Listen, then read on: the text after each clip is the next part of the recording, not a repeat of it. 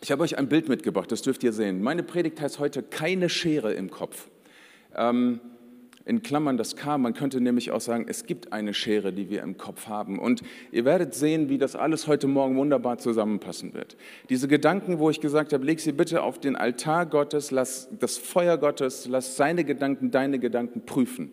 Das ist das, was wir brauchen immer. Und wenn wir das Wort Gottes heute Morgen hören, dann soll das genau dazu beitragen, dass du prüfst, wie denkst du eigentlich. Denn was ich feststelle ist, wenn ich unterwegs bin, schon seit vielen, vielen Jahren, es gibt diese Schere, die Christen im Kopf haben. Ich habe euch mal eine Schere mitgebracht, dass ihr, dass ihr auch...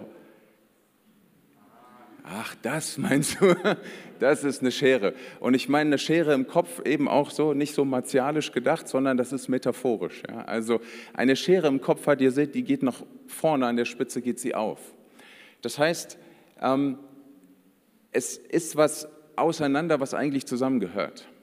Es wird was zertrennt, was man eigentlich zusammenlassen sollte. Das ist so dieser Gedanke, wenn man sagt, man hat eine Schere im Kopf. Was ich feststelle, ist, so ganz grob gesagt, Christen geht es zu viel ums Christliche und es geht ihnen zu wenig um Christus. Es ist so eine Schere, die aufgeht. Also sie machen sich Gedanken darüber, ist das christlich? Und Im Sinne von, entspricht das meinen Gedanken, wie das zu sein hat. Es geht den Christen zu viel um christlich, es geht den Christen zu wenig um Christus. Ich merke diese Schere auch, die dann da ist, wenn es heißt, ähm, hier bin ich in der Gemeinde und dort bin ich in der Welt. Christen verwechseln ganz oft auch Routine und Gewohnheit mit geistlicher Reife. Da sehe ich auch, dass eine Schere auseinandergeht. Ich wünschte mir, wir Christen wären so reif, wie wir reden. Das wünschte ich mir wirklich. Und da merke ich diese Schere zwischen Anspruch und Wirklichkeit. Ich sehe diese Schere zwischen Rhetorik und Taten. Und das macht mich nachdenklich. Und ich bin hier heute Morgen nicht mit dem erhobenen Zeigefinger und sage euch, oh, das seid ihr. Und ihr sollt auch nicht denken, jetzt komme ich schon nach dieser anstrengenden Woche hierher, jetzt kriege ich noch eine auf den Deckel. Nein, nein, ich möchte, dass wir nachdenken.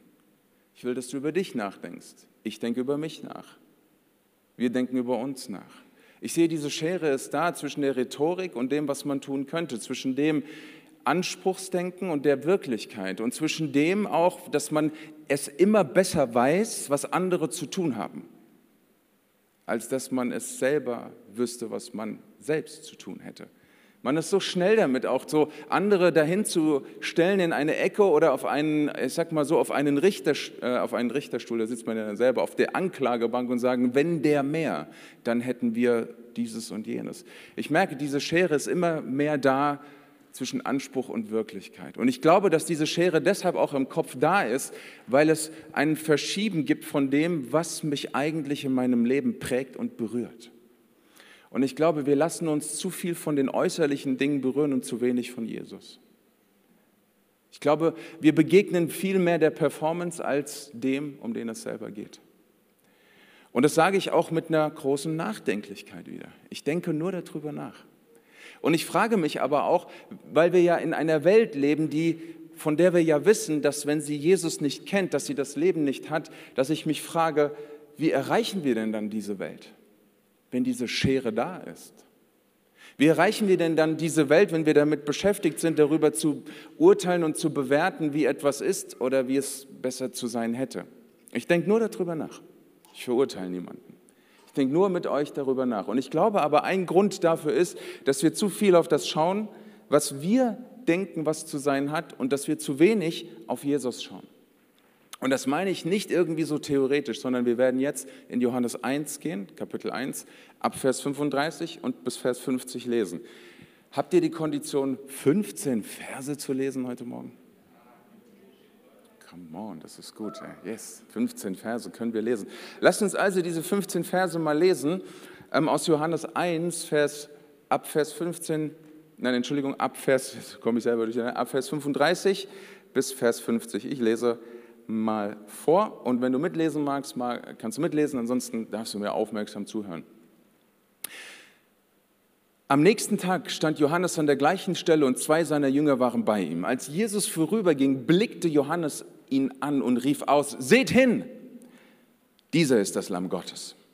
Und da wandten sich seine beiden Jünger um, folgten Jesus. Jesus schaute sich um, sah sie an und fragte sie, was wollt ihr? Und er antwortete, sie antworteten, Rabbi, wo wohnst du? Kommt, dann werdet ihr es sehen, sagte er. Es war vier Uhr nachmittags, als sie dort mit ihm gingen, und sie blieben für den Rest des Tages dort. Andreas, der Bruder von Simon Petrus, war einer der beiden Männer, die Jesus gefolgt waren, weil sie gehört hatten, was Johannes über ihn sagte. Und sofort suchte er seinen Bruder Simon auf und erzählte ihm, wir haben den Messias gefunden, das bedeutet den Christus. Dann nahm Andreas Simon mit zu Jesus. Jesus sah ihn aufmerksam an und sagte, du bist Simon, der Sohn des Johannes. Du wirst Kephas genannt werden. Das bedeutet Petrus. Als Jesus am nächsten Tag beschloss, nach Galiläa zu gehen, begegnete er Philippus und sagte zu ihm, komm mit und folge mir nach. Philippus stammte aus Bethsaida, der Heimatstadt von Andreas und Petrus. Und Philippus machte sich auf die Suche nach Nathanael und erzählte ihnen, wir haben den gefunden, von dem Mose und die Propheten geschrieben haben. Es ist Jesus, der Sohn von, Naz von Josef aus Nazareth. Aus Nazareth? rief Nathanael aus. Kann denn aus Nazareth etwas Gutes kommen? Philippus antwortete, komm mit und sieh selbst und überzeuge dich. Und als Jesus Nathanael auf sich zukommen sah, sagte er, seht, da kommt ein aufrechter Mann, ein wahrer Sohn Israels. Nathanael fragte, woher kennst du mich? Jesus antwortete, ich sah dich unter dem Feigenbaum, noch bevor Philippus dich rief. Und er antwortete, Nathanael, Rabbi, du bist der Sohn Gottes, der König Israels. Und Jesus entgegnete, glaubst du das jetzt nur, weil ich zu dir gesagt habe, dass ich dich unter dem Feigenbaum sah? Du wirst noch viel Größeres sehen. Und er fuhr fort, ich versichere euch, ihr werdet sehen, dass der Himmel offen ist und die Engel Gottes über den Menschensohn auf und absteigen werden. Soweit das Wort Gottes. Was, was auffällt ist, was? Es geht um was? Es geht ums Sehen. Seht das Land Gottes. Jesus blickte sich um und sah die Leute an. Was wollt ihr? Sie sagen, Jesus, wir wollen sehen. Und Jesus sagt, dann komm und sieh. Und dann sagt der eine Jünger zum anderen, komm, wir haben den Messias gefunden, komm und sieh selbst. Und dann sagt er, wie kann das sein? Und dann kommen die Jünger zu Jesus. Jesus sieht die Jünger an und sagt, du bist der und du bist der. Und er sagt, nur weil du mich gesehen hast, er sagte, du wirst noch viel mehr sehen. Seht ihr, worum es geht? Es geht um das Sehen. Es geht um das Sehen und es geht um das Erkennen. Es geht nicht um das Reden. Es geht nicht um das Meinung haben. Es geht darum, dass man Jesus sieht und dass man Jesus erkennt. Und dass man Jesus anschaut und tiefer blickt. Und dass man nicht nur Jesus anschaut, sondern dass man sich von ihm auch anblicken lässt, dass Jesus, dass man es zulässt, dass Jesus diesen Blick auch erwidert und etwas sieht in dir, was nur er sehen kann und andere darauf aufmerksam macht, was sie gar nicht sehen können, was aber in dir ist. Dieses, diese 15 Verse sind so gedrungen und getragen von diesem Gedanken, du musst sehen. Und du musst dafür sorgen, dass Jesus gesehen wird. Da geht die Schere dann zu. Das, was mir das eines der wichtigsten Dinge erscheint, warum ich gesagt habe, dass es, dass es mir zu, zu viel um Christo, äh, christliche Dinge und zu wenig um Jesus geht, sehe ich an dem ersten Satz, den wir hier in dem Vers lesen, wo Johannes dasteht und zu allen sagt, seht das Lamm Gottes. Und vor den 35 Versen waren ja andere 34 Verse. Logisch. Und was da ganz interessant ist dabei ist, dass es ganz viel in der, in der Zeit davor, in den Versen davon ging, wer war Johannes eigentlich? Und die Leute haben sich den Kopf darüber zerbrochen, wer war Johannes? Ist er der Messias? Warum redet er? Warum tauft er? Der Mann hat für Furore gesorgt, dass wieder die Obersten der religiösen Elite kamen und ihn interviewt haben. Wer bist du? Warum machst du? Über wen redest du? Woher hast du die Autorität? Für wen hältst du dich? Und so weiter und so fort. Und als ich diese ersten 34 Verse gelesen habe, habe ich gedacht, die will ich am liebsten ausblenden, weil sie mich so annerven. Weil sobald irgendjemand anfängt über Jesus zu reden, verlieren sich die Leute in einer frommen Philosophie und es geht gar nicht mehr um Jesus selbst, sondern es geht nur noch darum, was sie für eine Meinung über Jesus haben.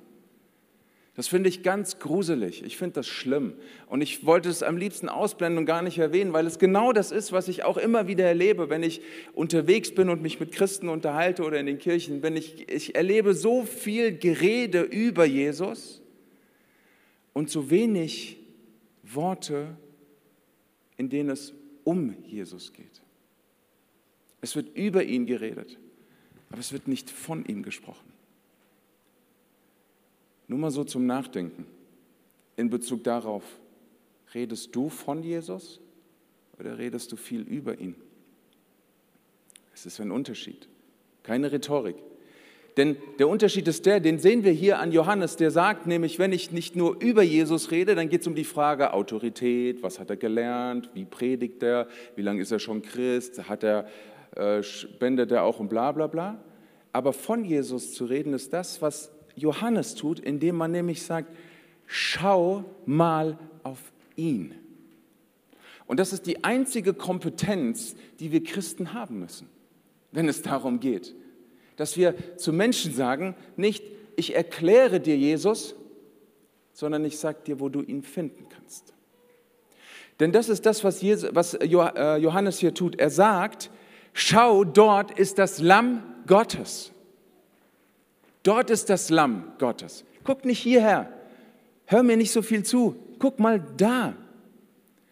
Und dieses Bild vom Lamm ist so entscheidend. Das ist für unsere modernen Ohren ein bisschen weit weg, aber ich will es ganz kurz an der Stelle nochmal erläutern. Das Lamm ist das Sinnbild von etwas sehr Friedfertigem. Und vorher sagt er das Lamm Gottes, das geopfert wird. Das heißt, hier geht es um die Gerechtigkeit Gottes. Johannes spricht also, indem er von Jesus redet, von der Gerechtigkeit Gottes. Er sagt, schau auf das Lamm. Und das Lamm steht auch für die Farbe weiß. Und in der Zeit der Antike ist weiß immer die Farbe des Imperators gewesen. Weiß war vorbehalten dem, der die Herrschaft hat. Ist das nicht ein gutes Bild? Wenn du auf Jesus verweist und sagst, schau mal, er ist der, der herrscht. Er ist der, der gerecht ist. Und wenn du auf jemand anderen zeigst, dann zeigst du nicht mehr auf dich. Und das ist die Botschaft, die Johannes hier an den Anfang stellt von allem, worum es ihm in seinem Leben gegangen ist und jemals hätte gehen können. Er hat gesagt, es geht um Christus, es geht um Jesus, es geht um den Herrscher, es geht um den Frieden, es geht um die Gerechtigkeit, es geht um die Vergebung, es geht um Jesus. Und es geht, merkt ihr, es geht ihm gar nicht so sehr darum, dass er über sich redet und dass er recht hat. Er hat sich nicht auf den Dialog eingelassen mit den Pharisäern, den Schriftgelehrten, hat gesagt, warum kommt ihr zu mir? Was wollt ihr von mir? Wie kommt ihr auf die, dass ich der Messias bin? Habt ihr nicht richtig die Schrift gelesen? Okay, jetzt gibt es erstmal einen Alpha-Kurs für euch. Sondern er hat, er hat sich überhaupt nicht darauf eingelassen. Er hat überhaupt nicht gesagt, ich will gar nicht mit euch über Jesus reden, ich will zu euch von Jesus reden und zeige euch, seht, da ist er. Dort der Gerechte, der Herrscher, der, der dir vergibt, das und mit dem ersten Satz, den quasi Johannes auch sagt, macht er deutlich, im Leben gibt es nichts Wichtigeres als Jesus selbst. Es gibt im Leben nichts Wichtigeres als Jesus selbst. Ich habe euch diesen Satz mitgefragt. Habe ich gern gemacht merkt man sich einfach besser, wenn man hört und liest. Es gibt im Leben nichts Wichtigeres als Jesus. Und ich kann das nicht oft genug sagen und ich, und ich kann es nicht oft genug unterstreichen, zu sagen, ihr Lieben, wenn es darum geht, dass du mit Menschen über Jesus redest, dann rede bitte über die Dinge und von ihm, wer er ist und nicht, wer er nach deiner Meinung zu sein hat. Ich glaube, manches Mal können die Leute mit Jesus nichts anfangen, weil sie mit uns nichts anfangen können. Ups. Ich glaube, manches Mal finden die Leute das komisch, weil wir das komisch machen. Und manchmal, glaube ich, ist es nicht lebenstauglich, weil es für uns manchmal auch nicht lebenstauglich ist, weil wir diese Schere im Kopf haben, weil wir manchmal denken, ja gut, Sonntag bin ich so, Sonntag bin ich halt ein bisschen fromm, Sonntag bin ich halt ein bisschen, ja, da kann ich sagen, Heiliger Geist und Feuer und erfüll mich und ich gebe mich hin und verzerre mich und was wir alles noch so ein Glossar haben müssten, den wir erstmal übersetzen, wenn wir mit Leuten reden, die, über, die um uns herum sind. Aber wenn wir mit Menschen reden und sagen, ich spreche mit dir von Jesus und zeige auf ihn und sage dir, es gibt in meinem Leben, weißt du, nichts Wichtigeres als Jesus, weil er der Gerechte ist, weil er der Herrscher ist. Weißt du, Mach dir doch bitte mal Gedanken darüber, wie du redest über Jesus. Und, und finde doch mal Worte, mit Menschen über Jesus zu reden, bitte, sorry, wenn ich so sage, damit sie dich auch verstehen. Damit sie dich auch verstehen. Du, du musst sagen, Jesus ist der König der Welt. Und da gucken die dich an und sagen, äh, wer hat die Hauptrolle gespielt? Russell Crowe? Oder von, was, von wem redest du? Aber wenn du sagst, weißt du, was ich glaube? Ich glaube, Gott führt Regie in meinem Leben. Wäre nur so ein Vorschlag, wie du das mal sagen könntest. Und dann, dann wirst du Fragen aufwärmen und sagst, was meinst du damit? Gott führt Regie in deinem Leben. Weil das Ganze wird plötzlich nah, weil du mit deinem Leben zeigst auf ihn, sagst du, schau mal, er ist der Herrscher. Du kannst nicht zu den Leuten sagen, ich glaube an das Lamm. Da sagen die, ich gehe auch gern zum Griechen. Versteht ihr, wir können nicht Fragen beantworten, die niemand gestellt hat. Wir können nicht über die Köpfe hinwegreden, weil wenn wir das tun, dann reden wir an den Herzen vorbei und das ist so fatal. Es gibt nichts Wichtigeres im Leben als Jesus. Ist das so? Ist das so für dein Leben auch?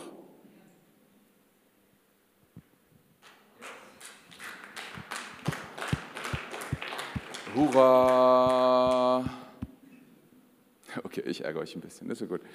Tja, Manuel, gut, dass unsere Freundschaft hält.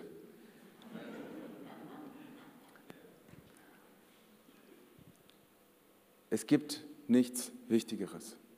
Wenn wir jetzt, wenn wir jetzt weiterschauen, dann ist eine der ersten Reaktionen von den, von den Jüngern, dass sie also zu, zu Jesus hingehen und sagen, wir lesen das hier in Vers 39, ähm, wir wollen sehen, Jesus, wo du bist. Und das, was ich das Schöne dabei finde, ist, dass Jesus nicht zu ihnen sagt, hm, wer seid ihr? Sondern er sagt zu ihnen sofort, komm und sieh. Und das ist eine Sache, die wir auch in Bezug auf die Menschen, mit denen wir unterwegs sind, nie vergessen dürfen. Jesus möchte, dass er von den Menschen, die um dich herum sind, gesehen wird. Jesus möchte gerne gesehen werden. Und deswegen lädt er Menschen ein und sagt, okay, komm und sieh. Und Jesus gibt dir eine Perspektive und gibt dir die Möglichkeit, Einblick zu erhalten in Dinge, in die du sonst keinen Einblick hättest. Ist das nicht etwas, also ich finde das bis heute, finde ich es wundervoll. Ich finde es bis heute schön, dass Gott, wenn ich zu Gott komme und sage, Gott, ich will auf dich schauen und ich möchte Dinge sehen, dass Jesus dann noch sagt, einverstanden, darfst du, darfst du sehen, komm und ich zeig's dir. Der sagt nicht, nee, es gibt was, was du nicht sehen darfst, sondern er sagt, ich bin bereit, dir alles zu zeigen. Und dieser Wunsch zu sagen, Jesus, ich möchte dich sehen und ich möchte, dass andere dich sehen, wird erwidert von Gott, indem er sagt, ja komm, komm und sieh. Und das ist dieses Bild, über was wir nachdenken müssen, wenn wir über Gott reden. Wir reden nicht über einen Gott, der sagt, okay, wenn du Gott sehen willst, ja, dann erstmal, ja, guck mal, dass du klarkommst in deinem Leben, guck mal, dass du hier nicht mehr und guck mal, dass du da nicht mehr. Und dann habe ich manchmal so, ich möchte so, da, da möchte ich immer schreien an dieser Stelle und sagen, wir sind nicht die die, die einen Ordnungswidrigkeitenkatalog von Gott in die Hand gedrückt bekommen haben, um die Menschen irgendwie dann irgendwo durchzumogeln, dass sie in den Himmel kommen. Wir sind nicht die Bußgeldbehörde des Himmels auf dieser Erde, sondern wir sind die, die einladen. Weil Jesus nämlich sagt, komm. Und das macht er. Was singen wir immer gerne? Bedingungslos ist deine Liebe, Schalala und Halleluja. Gilt das nur für dich, wenn du sonntags um 10.30 Uhr singst, oder gilt das für alle? Dass Gott sagt, bedingungslos zu jedem um dich herum, komm und sieh. Denk mal drüber nach. Wenn du Gott so erlebst, als einen Gott, der dich einlädt zum Sehen und zum Schauen und zum Erleben, wie sehr verändert das dein Reden über ihn selbst auch? Jesus persönlich zu erleben, ist, kann, kann durch nichts ersetzt werden. Weil es ist genau das, was, was Jesus auch will. Er möchte, dass du ihn persönlich erlebst und nicht vom Hören sagen. Das hat nicht gereicht. Das sehen wir auch in diesen 15 Versen so, dass er gesagt hat zu Andreas, er hat nicht dann zu Andreas gesagt, hast du deinem Bruder Bescheid gesagt? Andreas, jawohl, habe ich gemacht, gut, das reicht. Hat Jesus nicht gesagt, oder? Es reicht, wenn die Leute von mir vom Hören sagen wissen? Nein. Das reicht Jesus nicht. Er sagt, es ist wichtig, du musst mir persönlich begegnen. Und wenn Jesus dich einlädt und sagt, komm und sieh, dann ist das eine Begegnung, die ganz persönlich und ganz exklusiv ist und die nicht definierbar ist. Das ist mir ganz wichtig. Es geht nicht darum zu definieren, wie hat diese Begegnung zwischen dir und Jesus auszusehen. Die ist so individuell, wie du bist. Wenn du Jesus begegnest auf eine bestimmte Art und Weise, und das müssen wir uns auch mal überlegen, dann ist das nicht das Nonplusultra. Wisst ihr, wie ich Gott erlebe am intensivsten und am stärksten? Wisst ihr nicht? Woher? Ich sag's euch auch nicht. Warum? Ist doch meine Sache. Genauso wie es deine Sache ist. Wichtig ist es, dass, dass du sagen kannst, ich reagiere auf diese Einladung, dass Jesus zu mir sagt, komm und sieh. Und ich sage, jawohl, ich komme und ich will sehen. Denn diese Begegnung ist ohne Alternative und sie ist nicht definierbar. Lass das. Denk mal drüber nach ob alle wirklich so Jesus begegnen müssen, wie du meinst, dass sie ihm zu begegnen hätten. Darum kann es nicht gehen. Lesen wir weiter Verse 41 und 46. Da ist es jetzt, wie ich finde, interessant, dass der Bericht von Mensch zu Mensch losgeht. Nämlich, dass ein Andreas zu Simon geht und ein Philippus zu Nathanael. Und wisst ihr, ich bin auch niemand, der so die, den Ordnungswidrigkeiten-Katalog heute Morgen mitgebracht habe. Ich will nur eine Sache, über die mich nachdenklich gemacht hat. Ich kann erst über Jesus reden, wenn ich ihn erlebt habe. Ich kann erst zu anderen sagen, komm und sieh, wenn ich selber ihn gesehen habe, oder? Weil sonst rede ich von etwas, was ich nicht erlebt und verstanden habe.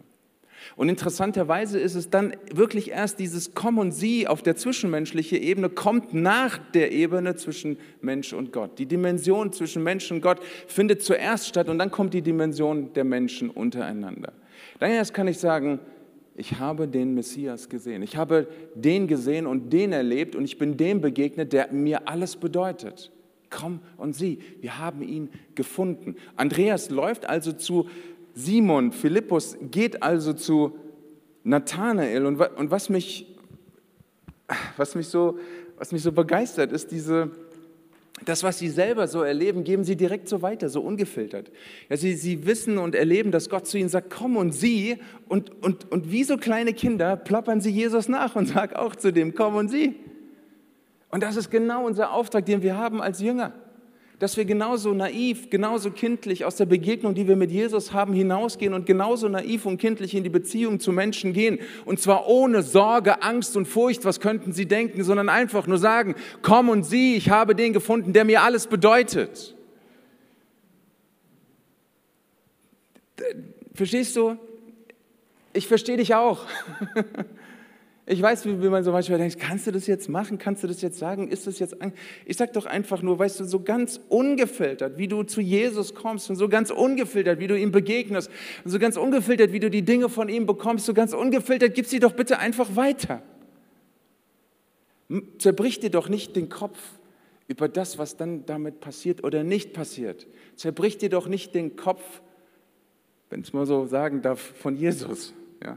Deine Aufgabe ist es zu bezeugen und Jesus Aufgabe ist es zu überzeugen. Du darfst die Rollen nicht vertauschen. Du bezeugst und Jesus überzeugt. Denk doch mal nach, wie war es bei dir? Bist du zum Glauben überredet worden? Hat dir irgendjemand so lange dich zugetextet, bis du gesagt hast, gut, dann bekehre ich mich halt, aber Hauptsache du hältst deine Klappe? Nein, du bezeugst und Jesus überzeugt. Es ist deine Aufgabe und dieses Bezeugen heißt, ungefiltert von dem zu reden und weiterzugeben, welche Bedeutung Gott in deinem Leben hat. Und bitte sei nicht so, sorry, wenn ich das so sage, und ich habe es auch gerade mit großer Begeisterung gesagt, ich liebe die Bibel, ich liebe die Theologie, aber sei doch nicht so theologisch, sei doch nicht so kompliziert, wenn du über Jesus redest, wenn du über Gott redest. Sei nicht so kompliziert. Ist es denn kompliziert für dich, am Sonntag herzukommen, die Augen zuzumachen, diesen Lobpreis zu genießen und zu sagen, Jesus, du bist einfach der Beste für mich? Da brauchst du doch auch keine Promotion für. Oder darf man erst als Professor Doktor anbeten? Und genauso ungefiltert, wie du das für dich in Anspruch nimmst, du machst doch einfach, zerbrich dir doch nicht den Kopf. über Dinge, die du nicht lösen kannst und die du auch nicht auflösen musst. Ist doch völlig egal, was andere Leute haben. Und glaub mir, ich selber bin so begeistert darüber, wenn ich mit Menschen über Jesus rede, die Jesus noch nicht kennen. Und ich sage das nicht rhetorisch, ich meine es wirklich so, die ihn noch nicht kennen. Dass ich mir so wenig Gedanken darüber machen muss, wie das ankommt. Ich finde das herrlich. Das befreit mich ein Stück weit auch, dass ich sagen muss, so völlig egal, ob du jetzt alles verstehst oder nicht, aber wichtig ist mir jetzt, dass du eine Sache weißt. Jesus lädt dich ein. Jesus sagt zu dir, komm und sieh. Und ich weiß manchmal auch nicht so genau, wie was. Weißt du, ich, wir sind echt in einem Boot, ist voll okay. Ich kann dir auch nicht alles erklären, aber weißt du, was ich dir erklären kann? Immer wenn ich ihn sehe, hey, dann, mein Leben ist komplett anders. Weil, weil ich bei dem bin, der mich erschaffen hat. Was für ein Privileg, an der Quelle des Lebens zu sein. Ich bin bei dem, der mich erschaffen hat. Das kannst du ganz ungefiltert so weitergeben und sagen, du, du bist von Gott geschaffen. Und er sagt zu dir, komm und sieh. Das spricht dagegen. Du kannst nichts verlieren. Und dann bist du auch noch hier in dieser wundervollen Kirche. Ja? Dann hättest du sogar noch einen Ort, jemanden direkt hier einzuladen. Kannst du dir das verrückt vorstellen, ja? dass du mal zu jemandem sagst, hey, ich gehe am Sonntag in die Kirche. Willst du mitkommen? Weil, weil, weil da sehe ich den, der mir alles bedeutet. Unter anderem, nicht nur dort, aber auch dort. Vielleicht hilft es dir ja ein bisschen, ähm, wenn du da auch mal bist. Nimm doch die Leute mit. Wer hat, weiß nicht, Pastor Manuel, hast du den Leuten verboten, Menschen mitzubringen? Gut, da bin ich ja entspannt. Ihr habt Glück gehabt. Es gibt Pastoren, die haben was dagegen, wenn die bösen Heiden in die Kirche kommen. Habe ich das gerade gesagt? Ich wollte es nur denken. Streichen. Nee, Livestream. Hm, shoot. Okay. Niemand hat es euch verboten. Und bitte macht euch auch keine Gedanken darüber. Oh, wer macht den Lobpreis? Ich kenne das. Okay, ich bin bei euch. Ich kenne das. Ja? Ähm, also, deswegen habe ich auch als Pastor, ich sage euch mal, dass ich auch mal ein bisschen, ich mag auch mal ein bisschen gemein, ein bisschen Retourkutsche fallen. Ich habe als Gemeindepastor irgendwann aufgehört, den Predigtplan zu veröffentlichen. Weil wenn der predigt, dann komme ich nicht. Wenn der predigt, dann kann ich den nicht mitbringen. Du kannst jeden Sonntag irgendjemand in deine Kirche mitbringen. Warum? Weil Jesus hier ist ist, ob das, denk da mal drüber nach, ob das deiner Performance entspricht oder nicht. Ja? Weil es können hier Dinge passieren, mit denen du gar nicht rechnest. Ja? Mein lieber Bruder, jetzt gucke ich dich gerade wieder an. Wir sind uns vorhin begegnet, gell? und du sagst so, ich stand so eitel, wie ich bin, vorm Spiegel, habe so geguckt, ne? weil vom Weg Auto hier rein weht der Wind, meine seidenen Haare, stand ich so vorm Spiegel und er sagt zu mir, gut schaust du aus. Und dann habe ich gesagt, endlich sagt es mal jemand. hey, das war eine Begegnung, die mein Leben bereichert hat. Ja? Und stell dir vor, jemand kommt in die Gemeinde, hier rein in eure Kirche, hat von, von noch nie von Jesus irgendwas gehört, kommt rein, Bruder, und du begegnest und sagst, hey, du siehst richtig gut aus. Und er denkt mir, das ist ein cooler Ort hier. Hat mir heute noch nie jemand gesagt. Ja? Und selbst wenn es nur diese Kleinigkeiten sind, das ist das, was ich sagen will, die können wirklich lebensverändernd sein. Genauso ungefiltert, wie du Jesus erlebst, gib es einfach weiter. Du bezeugst ihn, er überzeugt. Das ist doch super. Die Aufteilung, macht dir, mach dir da keinen Kopf. Du musst nie das machen, was Jesus sich vorgenommen hat. Was ich jetzt sehe auch und, und wie es da weitergeht, jetzt will ich mal auf die Verse 42 und 47 eingehen. Und ihr seid tapfer, haltet es aus, es ist super, es wird immer besser. Ähm, ich sage auch noch nicht, wann wir fertig sind, äh, aber ähm, es wird immer ein Ende geben.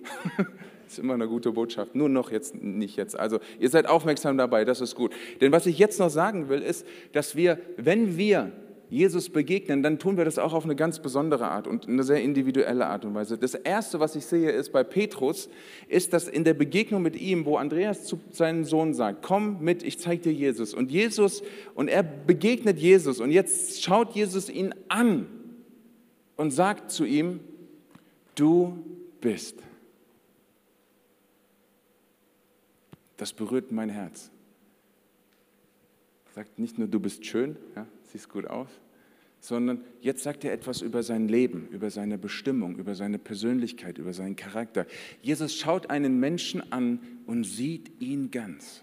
Was für eine großartige Botschaft ist das, dass du deinen Menschen um dich herum sagen kannst, wenn Gott dich sieht, dann wird er dich ganz sehen. Dann wird er nichts übersehen. Und er wird auch nichts sehen, wo er sagt, das möchte ich aber nicht sehen, sondern er wird alles sehen und er wird dich so, wie du nimmst, bist, wird er dich annehmen. Das ist wundervoll. Ich, mir gefällt das. Dieses Wort, was hier steht, ist nicht nur Jesus schaute ihn an, sondern Jesus erfasste ihn. Jesus nahm ihn wahr. Jesus nahm ihn nahezu auf. Ist es nicht schön, wenn man von Gott so angeschaut wird? Manchmal gebe ich euch, gebe ich zu, denke ich so, oh Gott, ich will gar nicht, dass du alles siehst. Kennt ihr diesen Gedanken auch manchmal? Okay, nur ich kenne ihn, aber egal. So, Gott liebt mich, ich weiß das. Und ich denke mir manchmal, ich will gar nicht, dass du alles siehst, Jesus. Das möchte ich nicht. Aber dann zu wissen, dass Gott sagt, aber ich möchte das, weil ich will, dass du dich entfaltest und dass du dich nicht reduzierst, weil du nicht vollkommen bist. Gute Botschaft heute Morgen. Du bist nicht vollkommen und du musst es auch nicht sein. Das ist eine wundervolle Botschaft, die tut mir sehr gut. Dass ich unvollkommen sein darf, und das heißt für mich, dass ich fehlerfreundlich sein darf. Und das heißt für mich, dass ich es zulassen darf, dass Gott mich anschaut, weil das ist wichtig, dass Gott das tut. Warum? Das sehen wir an Petrus. Er sagt, du bist und du wirst. Wenn Gott schaut, dann schaut er in die Gegenwart, dann schaut er in die Vergangenheit und er schaut in die Zukunft. Und er spricht über dein Leben aus, was niemand anders über dich aussprechen kann. Leute können zu mir kommen und sagen, Moa, du hast da ein Talent und das solltest du mal ausbauen und das kannst du gut. Und meistens kommen auch Leute manches Mal, die sagen, das kannst du nicht so gut, das solltest du lieber lassen. So, aber egal, was Menschen sehen in mir, sie sehen immer zu wenig. Und sie sehen nicht wirklich das, wer ich bin und was ich kann. Und andersrum ist das genauso. Wenn ich euch anschaue, sehe ich immer nur einen Bruchteil von dem, wer du wirklich bist. Aber wenn Gott in dein Leben schaut, dann sieht er alles. Er sieht, was war, er sieht, was ist. Und das ist das Atemberaubende. Er sieht, was sein wird. Er sagt, du wirst ein Fels sein. Und wir wissen, wenn wir weiterlesen, wie geht die Geschichte mit, mit Petrus weiter und wie wichtig ist dieser Mann für die Kirche, für die Jüngerschaft, für das Evangelium und so weiter. Aber es ist nicht großartig, wenn Gott in dein Leben schaut, auf dich draufschaut und sagt, das ist der, der bist du. Das warst du. Und ich sage dir noch was anderes, das wirst du sein. Wie kann man sich sowas entgehen lassen? Wie kann man sich sowas entgehen lassen? Und das ist dieser Blick, der, der auf, auf dem Leben von, Jesu, von Petrus ruht. Und ich glaube, dass das eine ganz besondere Botschaft ist, dass wir Menschen sagen dürfen, auch und du für dich selber. Und ihr merkt, ich gehe immer in diesen Wechselspiel zwischen dir und den Menschen, weil ich diese Schere schließen möchte. Ich will nicht nur von dir reden, welche Bedeutung Gott für dich hat. Ich will, dass diese Schere zugeht, dass du mit einem Blick auf Jesus verstehst, er meint dich und er meint die Menschen um dich herum. Er meint dich und er hat bei dir nicht aufgehört zu retten. Er hat bei dir nicht aufgehört zu berufen. Er hat bei dir nicht aufgehört zu segnen. Er hat bei dir nicht aufgehört, gnädig zu sein. Er macht immer weiter und immer weiter und immer weiter und er wird auch nie damit aufhören. Deswegen müssen wir immer, wenn wir über dich reden und wenn wir über mich reden, müssen wir auch immer über die anderen reden. Und das dürfen wir nie vergessen, weil sonst geht die Schere wieder auf in unseren Gemeinden, in unseren Köpfen, in unseren Herzen. Das darf nicht sein. Die muss zubleiben. Wenn Jesus über dich redet und du über dich nachdenkst, darfst du auch über Menschen nachdenken, die um dich herum sind. Du denkst vielleicht manches Mal, aber ich habe so viel mit mir selber zu tun und ich habe so viele Baustellen, die selber da sind. Ich habe so viele Fragen, die, die ich noch nicht geklärt habe. Ich habe es im Moment selber so schwer. Es ist im Moment so viel unklar in meinem Leben. Ich sage dir was, hey, welcome to the club. Hier steht einer, der, gibt dir nachher die Hand und legt die Arme, den Arm um deine Schulter und weint mit dir die Tränen, die man weinen muss darüber. Aber ich sage dir auch eine andere Sache. Irgendwann ist gut mit Pity Party es wird Zeit, dass du auf den schaust, der die Dinge ändern kann. Es wird Zeit, dass du nicht nur an dich denkst, sondern auch an andere. Und manche Krise, die wir haben, kreieren wir, weil wir in die falsche Richtung blicken. Und diese Krisen hören dann auf, wenn wir wieder dahin blicken, wo unser Blick hingehört, nämlich auf ihn, der alles verändern kann. Der Dinge in dir sieht, die niemand sieht. Und der dir auch in deiner Krise sagen kann, das wird ein Ende haben. Schau nach vorne.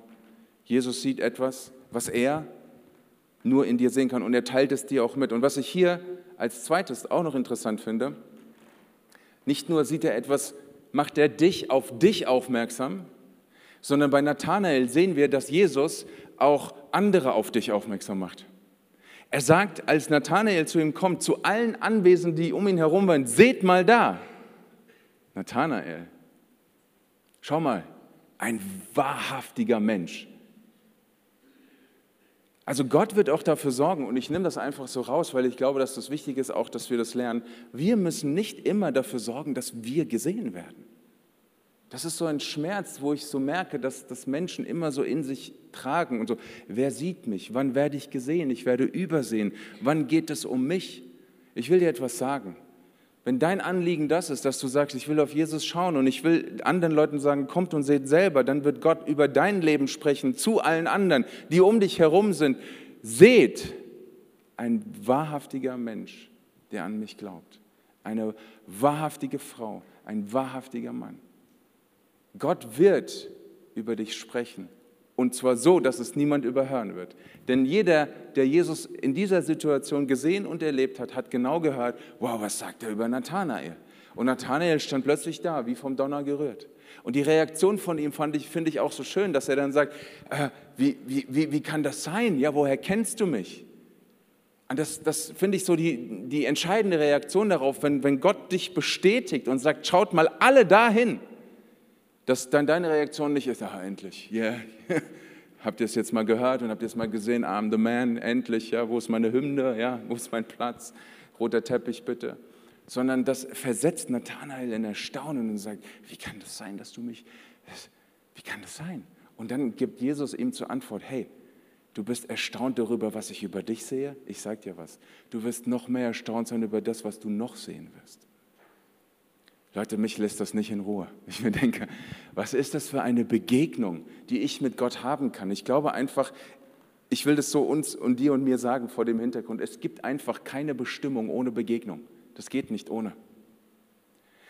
Ich, ich kann nicht Gott von einer Bestimmung reden, ohne ihm zu begegnen. Und immer dann, wenn ich ihm begegne, werde ich in meiner Bestimmung sein. Dann wird dieses, dann wird dieses Momentum stattfinden zwischen ihm und mir. Er wird mir Dinge über mich sagen, er wird andere über mich in Kenntnis setzen und er wird mir Dinge verheißen, die noch nicht gewesen sind. Und, es, und dann sagt er, du wirst noch größere Dinge sehen, du wirst den Himmel offen sehen, du wirst Engel auf und absteigen sehen über den Sohn des Menschen. Dieses Bild ist so ein endzeitliches Bild, so ein Bild der absoluten Herrschaft Gottes. Gott sagt, du wirst Dinge sehen, die du noch nie gesehen hast und du wirst Dinge sehen, die dich so dermaßen begeistern werden, dass das, was dich jetzt begeistert ist, verschwindet verschwindend gering ist im Vergleich zu dem, was noch kommen wird. Wow, begeistert mich das. Es macht mich fix und fertig, dass ich weiß, ich kann nie zu Ende schauen. Ich kann nie am Ende sein mit Jesus. Es ist nie genug, was ich sehen kann. Und es ist wirklich ein richtiges Gebet zu sagen, Herr, ich möchte immer mehr von dir, weil dieses Gebet ist eine Realität. Und das ist kein frommes Gesülze, sondern Gott sagt, du wirst auch immer mehr sehen. Und du wirst den Himmel offen sehen. Und du wirst mich sehen und du wirst mich erkennen und du wirst Dinge sehen, die du noch nie gesehen hast und vielleicht sogar auch noch nicht für möglich gehalten hast. Ihr Lieben, so habe ich angefangen. Denk da mal drüber nach. Denk da mal drüber nach, dass du Dinge siehst, die du noch nicht gesehen hast, dass dir Dinge gezeigt werden, die du noch nicht gesehen hast. Denk da mal bitte drüber nach und denk nicht so viel darüber nach, ach, was habe ich schon alles gesehen? Was habe ich schon alles gehört? Was habe ich schon alles mitgemacht? Was ist mir schon alles unter die Augen gekommen? Du tust mir richtig leid, wenn du so denkst.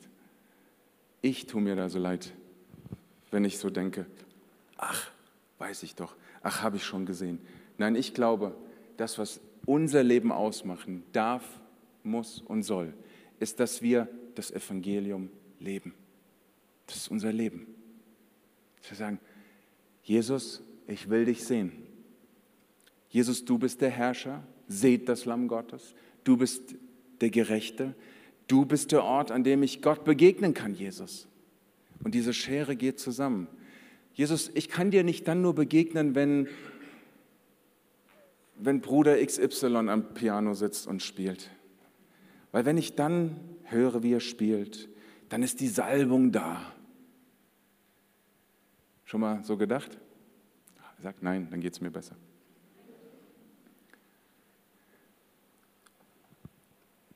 Wenn Schwester X und Bruder Y in der Small Group, wenn Kollege Pastor, wenn, wenn, wenn, wenn, wenn, wenn, wenn.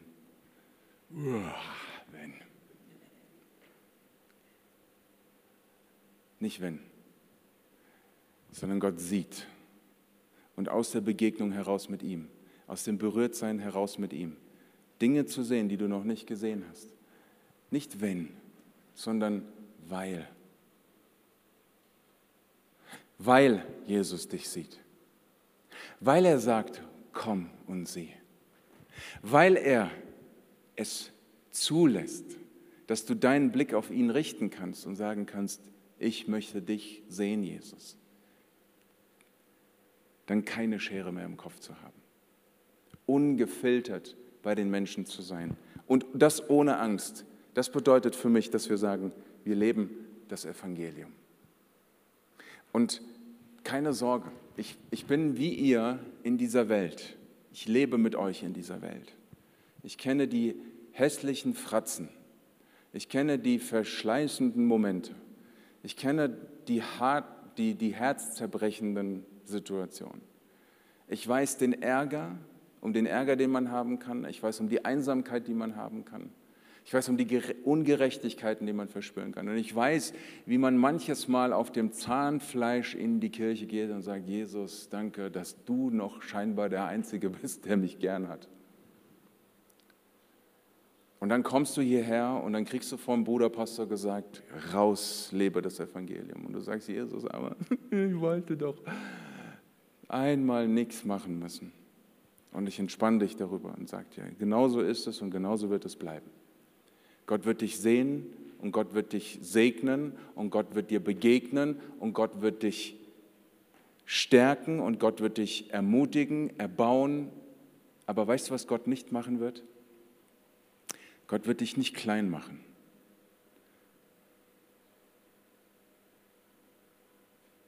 Weil du wichtig bist für diese Welt.